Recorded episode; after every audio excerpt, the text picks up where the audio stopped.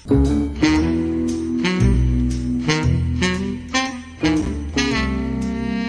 Sie sich vor, Sie sitzen in einem kargen, schlecht oder überbeleuchteten kleinen Raum.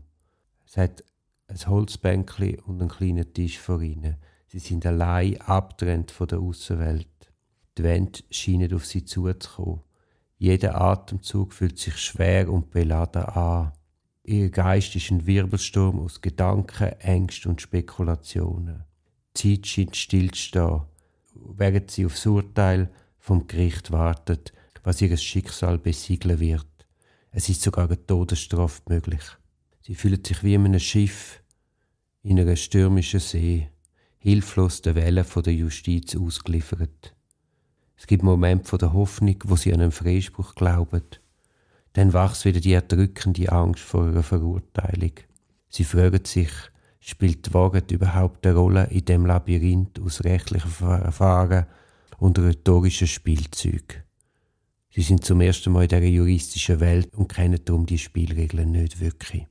Das Warten auf ein Urteil ist nicht nur ein juristischer Prozess, sondern es ist eine Reise durch die dunkelsten Ecken ihrer Seele, ein ständiger Kampf zwischen Hoffnung und Verzweiflung.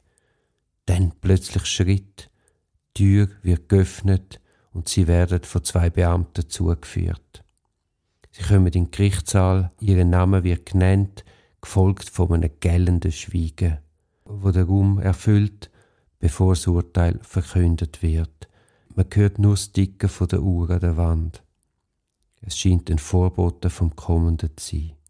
Ein unsichtbares Gewicht drückt ihre Schultern ab und schränkt ihren Atem ein.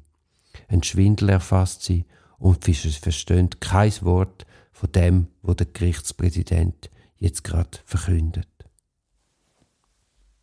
Im Namen seiner Majestät des Kaisers, das K&K Landesgericht Wien hat zu Recht erkannt. Julie Ebergeni de Telekes ist des Verbrechens des vollbrachten Meuchelsmordes als unmittelbare Täterin schuldig und wird zur Strafe des schweren Kerkers in der Dauer von 20 Jahren verurteilt. Diese Strafe wird mit einer Woche Einzelhaft am Schluss jeden Strafjahres verschärft. Sie wird für das Geltungsgebiet des österreichischen Strafgesetzes des Adels für verlustig erklärt. Das ist ein Podcast aus der Reihe Auf dem Weg als Anwältin. Ich hoffe, der Podcast hat dir gefallen. Für mehr Podcasts schau doch auf meiner Homepage www.duribonin zusammengeschrieben.ch. Viel Spaß beim Entdecken von weiteren Podcasts.